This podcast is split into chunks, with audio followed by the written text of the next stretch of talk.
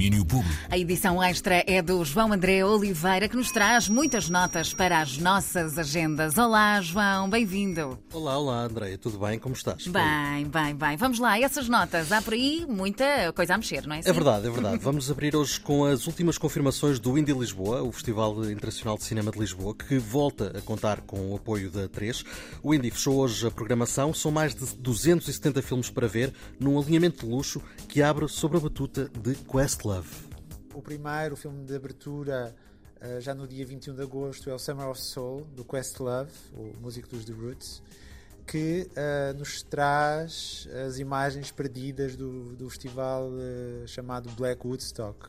Uh, um festival que aconteceu no Centro Cultural de Ireland em 69, o mesmo ano em que aconteceu Woodstock, o mesmo ano em que o homem chegou à Lua, mas uh, estas imagens tinham sido perdidas. Uh, um festival que, que durou seis semanas, reuniu mais de 300 mil pessoas e contou com, com, com atuações do Stevie Wonder, do Sly and Family Stone, da Nina Simone, do B.B. King, só para falar de alguns. Um festival de celebração da cultura negra, do Black Power, da negritude. What time is it? You will not be able... Ouvíamos aqui Carlos Ramos, um dos diretores e programadores do Indie Lisboa. O Carlos que diz mesmo que a temática da resistência negra não fica por esta sessão de abertura e vai ter destaque na retrospectiva do festival. São mais de 50 filmes, entre curtas e longas, da Sara Maldoror conhecida sobretudo pela dimensão mais militante do seu cinema, que uh, associada às lutas contra o colonialismo. A Sara Maldoror foi companheira do Mário Pinto Andrade, fundador do MPLA. Esteve em vários países uh, africanos no combate uh, ao colonialismo, num trabalho junto com as frentes de libertação nacionais e trazemos esse cinema uh, em retrospectiva e homenagem a Sara Maldoror, que faleceu ano passado a programação já conhecida juntam-se também hoje os títulos para a competição nacional, com as longas-metragens Granary Squares de Gonçalo Lamas, Bottom Riser de Fern Silva, Simon Chama de Marta Souza Ribeiro e O Táxi Chama de Susana Nobre. Além disso, tempo e espaço para 19 curtas, 13 delas em estreia mundial. Há por isso muito, muito para ver neste Indie Lisboa, entre os dias 21 de agosto a 6 de setembro no Cinema São Jorge, Culturgest, Cinema Ideal, Cinemateca Portuguesa e ainda no Jardim Biblioteca Palácio Galveias. Daqui seguimos para outro festival com o apoio da 3, neste caso o LAF, o Land Art Festival, que vai acontecer entre setembro e outubro. Trata-se de um festival de arte pública e contemporânea que decorre na ecopista do Sever do Voga, entre a estação da Paradela e a Ponte do Poço de Santiago.